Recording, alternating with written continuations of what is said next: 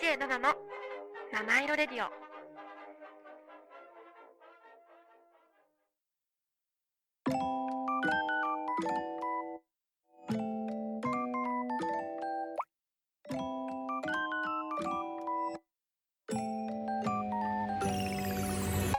7の七色レディオ。皆さんこんにちは。DJ7 です。今日もお聞きいただきありがとうございます。この番組は日々の生活に彩りと癒しを加えさせていただく番組です。こちら原宿の神宮前からお送りしてまいります。さあ皆様今日もいかがお過ごしでしょうか？いやもう本当にあっという間にさもう今今年あ今月あ今年も今月も終わっちゃうなっていう。もうは今日20日ですよ。ね。早いよね。本当に。ちょっとでもね今月末はねちょっと忙しいのでいろいろと仕事も予定もなのでちょっとバタバタなんですが風邪をひかないように頑張りたいと思います。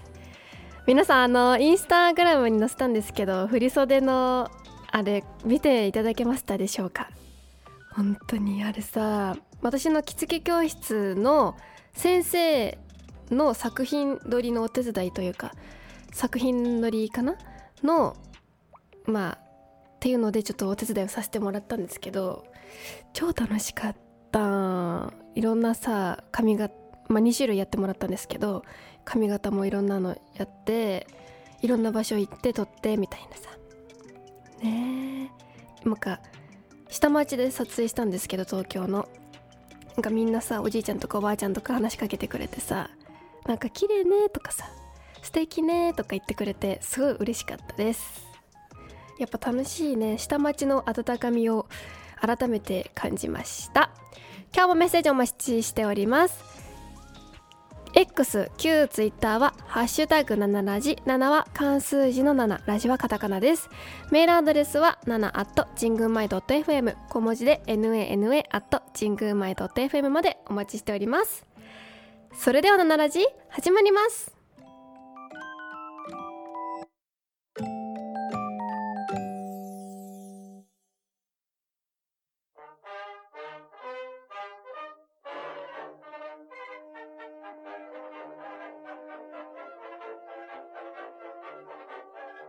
DJ7 の。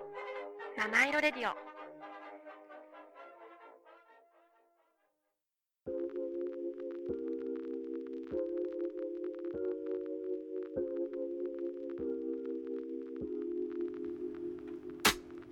DJ7 のハートウォーミングタイム」私 DJ7 が最近ほっこり心温まったことや温かいメッセージをご紹介させていただきます。もう久しぶりかもハートウォーミングタイムなんとなく。ちょっとゲスト3回が続いたんだよね。ありがとうございました。本当に。じゃあインスタグラムの質問箱からです。幼なじみのももちゃんもななさんも可愛かったです。昔の思い出話聞くの楽しかったです。といただきました。ありがとうございます。いやもうちょっとね本当はあのももちゃんのお仕事についても聞いてみたかったんですけど今回は幼なじみっていう肩書きで出演していただくことになったのでちょっと思い出話を話させていただきました。いや本当にね。なんかいいよね。なんかこれをがさまたこう年を重ねたなんまあ将来もう一回聞き直すのが2人でね聞き直すのが楽しみだねって話していました。聞いてくださってありがとうございます。本当にもう可愛らしいですよももちゃんは。綺麗だしね。本当に目の保養でした。ありがとうございます。じゃあ次。えー、っと匿名質問箱からです。こんにちはナナさん。こんにちは。突然寒くなりましたね。本当に。本当に寒くなりましたね。ネックウォーマーを出しました。ナナさんはマフラーしてますか？ナナさんは毛糸の帽子も似合いそうですね。寒い冬を楽しみましょうね。といただきました。ありがとうございます。あのね毛糸の帽子ちょっと最近もう持ってないんですけど昔持ってて結構かぶってましたね。えー、似合うかな？多分ね丸顔だし割とあの幼くなるかもしれません。毛糸の帽子かぶったら。ね好きです。あったかいしあれ。マフラーはねマフラーはしてます。あ今日はちょっとあの首ま首まである上着だったんでしてなしてこなかったんですけど基本してます。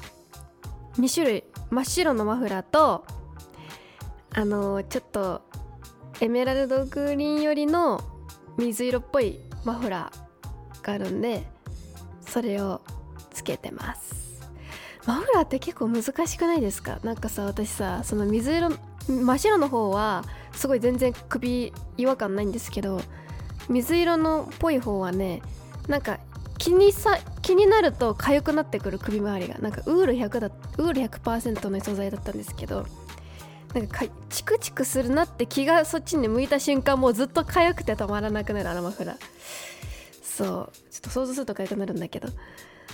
ほんと。難しいよね。でも意識を首から飛ばせばいける。こう首に意識をまたあの？首に意識を寄せない寄せないって思って他のことを考えればいけるんですけどちょっとねあれ難しいねマフラーは。やっぱカシミヤが一番なのかな。ね。まあまあまあまあまあまあまあ。そんなかんだね。でもマフラー私さちょっとこれでちょっと気になって。でか猫マいいですよね。そう猫アモとかマフラーのことがさちょっと歴史気になっちゃって調べちゃいました。でさマフラーの起源については諸説があるらしいんですけど15世紀頃にヨーロッパで女性が顔の顔の下部分を覆った四角い白い布をマフラーと呼んでいたことが起因とする施設が一般的なんですって。でその後17世紀にマフラーからクラバットと言われる今のネクタイ型のものになったのが誕生。でフランス革命の時代にはマフラーは黒い布で顎から首を巻きつけるといった現在のスタイルに近いものになりましたと。でこの頃からカシミヤ製のショールや動物の毛皮の襟巻きが防寒具として普及し始めたと。で19世紀頃になるとショールが一般人にも普及し始めてレースなどの装飾性の強いなんか可愛らしいものが人気だったという。でもともとはね女性の顔を覆うための布であったマフラーなんですが今ではマフラーの利用目的は防寒具であるのに対し昔は戦場での目印とか包帯などのさまざまな用途で使用されていたそうです。で最終的には防寒具となって世界中の人々に愛用されていると。っていう感じなんだって。で日本の日本にいつマフラーが来たのかっていうのに対してははっきりした記録はないらしいんだけどマフラーではマフ日本ではマフラーのことを長い間襟巻きと呼んでいて古い文献によると1461年アニメでおなじみの一休宗純が読んだ歌に襟巻きという記述があることからこの時代にはこの時代にはすでに防寒具として襟巻きが普及されていたことが分かりますと。えーっていう結構昔なんだよね。でしかしこの時代から襟巻き、まあ、首巻きとかいう言い方もあったらしいんだけどっていう防寒具はあったらしいんだけど首周りを温める襟巻きは発達せず日本では古来より首周りの保護に関しては頭巾とか手ぬぐいが使われていたので明治時代に入って西洋諸徳との交流が本格的になってから肩掛けと呼ばれたショールが使われるようになったと。でそして1873年に初めて毛皮の襟巻きっていうあのマフラーというものが販売されてそれ以降ショールは防寒具として流行しさまざまな大きさや形や色のものが販売されて、まあ、今はね日本ではもうマフラーとはマフラーはね必需品になったということらしいよ。だから割と割と最近なんだね。マフラーってものがちゃんとこう防寒具として普及し始めたのはっていうことらしいです。是非リスナーさんもねあのこだわりのマフラーとかおすすめのマフラーがあったら教えてください。以上 DJ7 のハートウォーミングタイムでした。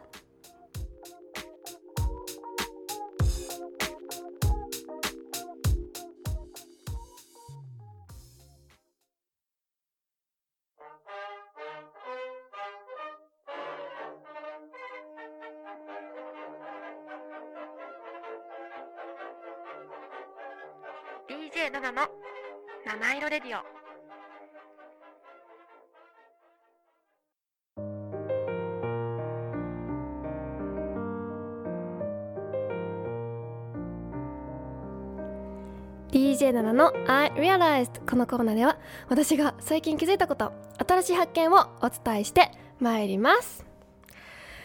はい。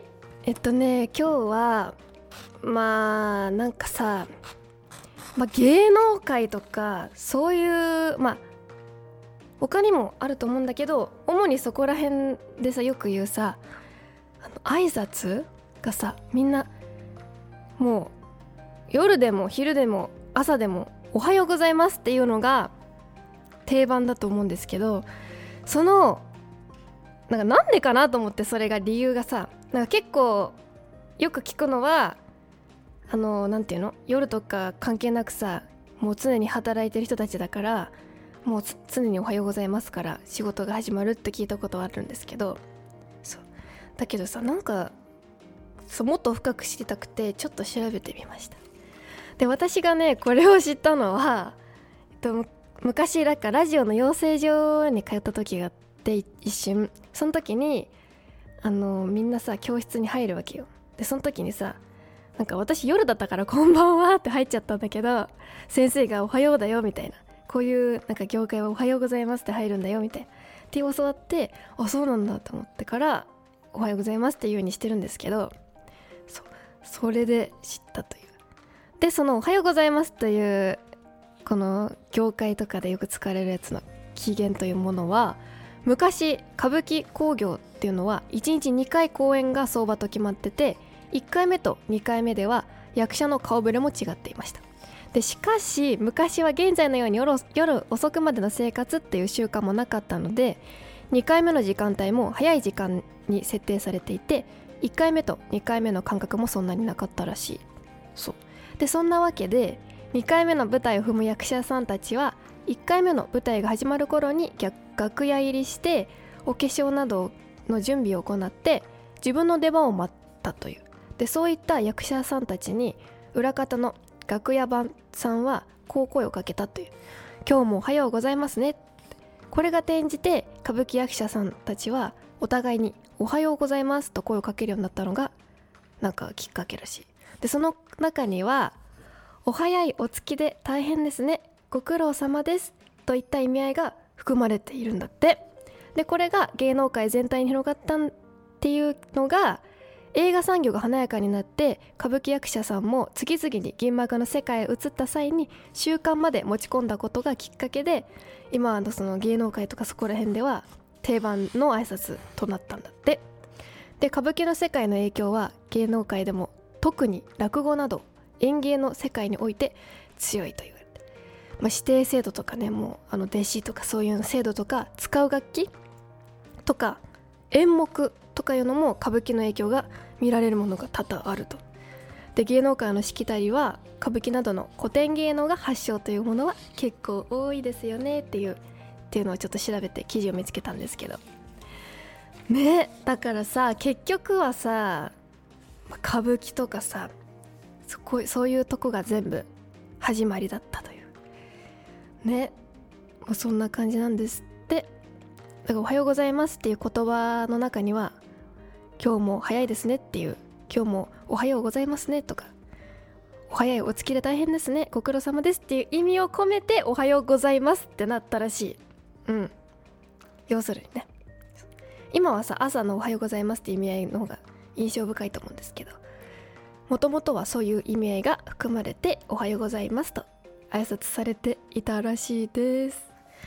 いやでもなんか今ではさアルバイト先とかでもよく使うらしい。いろんな私知らなかったんだけど。あでも寿司屋でバイトしてた時言ってたかもしんない。お寿司屋さんではもしかしたら「おはようございます」って入ったかもね。でもファミレスとかのバイトの時は使わなかったからうん。ね知らなかったです。ぜひリスナーさんもなんかそういう意味合いっていうのをした上でちょっとおはようございますっていうのをねちょっと仕事先とかで使ってみてください。以上 DJ7 の I Realized でした「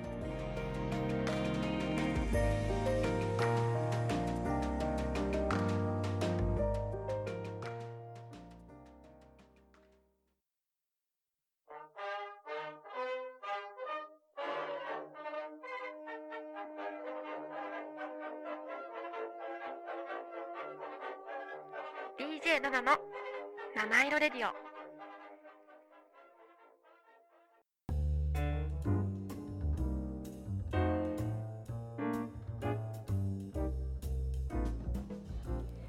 七色レディオ最後のお時間となりました。今日も最後までお聞きくださりありがとうございます。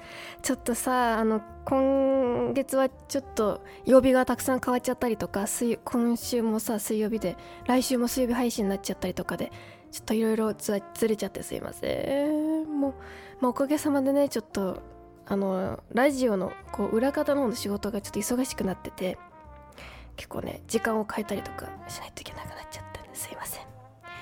明日はですねえっと私はこのまああの今この働いてる会社関連でなんか撮影みたいのがあるんでそれにちょっと行ってくるってことで明日は7時ができなくなっちゃうからちょっと今日になりました。ねどんな写真なんだろう？なんか前浜まで行くんですけどどういうの撮んだろうね？ねなんかもし可愛く撮れて可愛くっていうかまあまあそれなりに撮れてたらアップしようかな。使っていいって言われたら。まあまあまあ。ちょっと前回ねここ原宿で撮ったことはあるんですけどちょっと微妙だったんであのちょっと載せなかったですけどあんまりいい絵じゃなかったんで。そうそう。まあもしいい感じの雰囲気になってたら載せようかなって思います。じゃあ今日のおすすめ曲は松下洸平の「タンポポ」っていう曲になります。松下洸平さんはさもう最近はもう引っ張りだこですよね。私が今ハマっている一番好きな花っていうドラマにも出てるし。そうね。なんかいろいろなとこいろんなとこで見るなんか気づいたらいるって感じなんですけど。なんか優しい雰囲気ですよね。だから歌もね優しい声で歌っている感じなので。で「タンポポ」っていう曲ね可愛いのかなと思ったら結構なんかおしゃれな曲調になっていたのでぜひ聴いてみてください、ね、なんかドラマの役も相まってなんかいい感じの歌に聞こえるドラマの役っぽいなって雰囲気が歌のね。ぜひぜひ聴いてみてください。ここまでは私ナナがお送りいたしました。今日も素敵な一日をお過ごしください。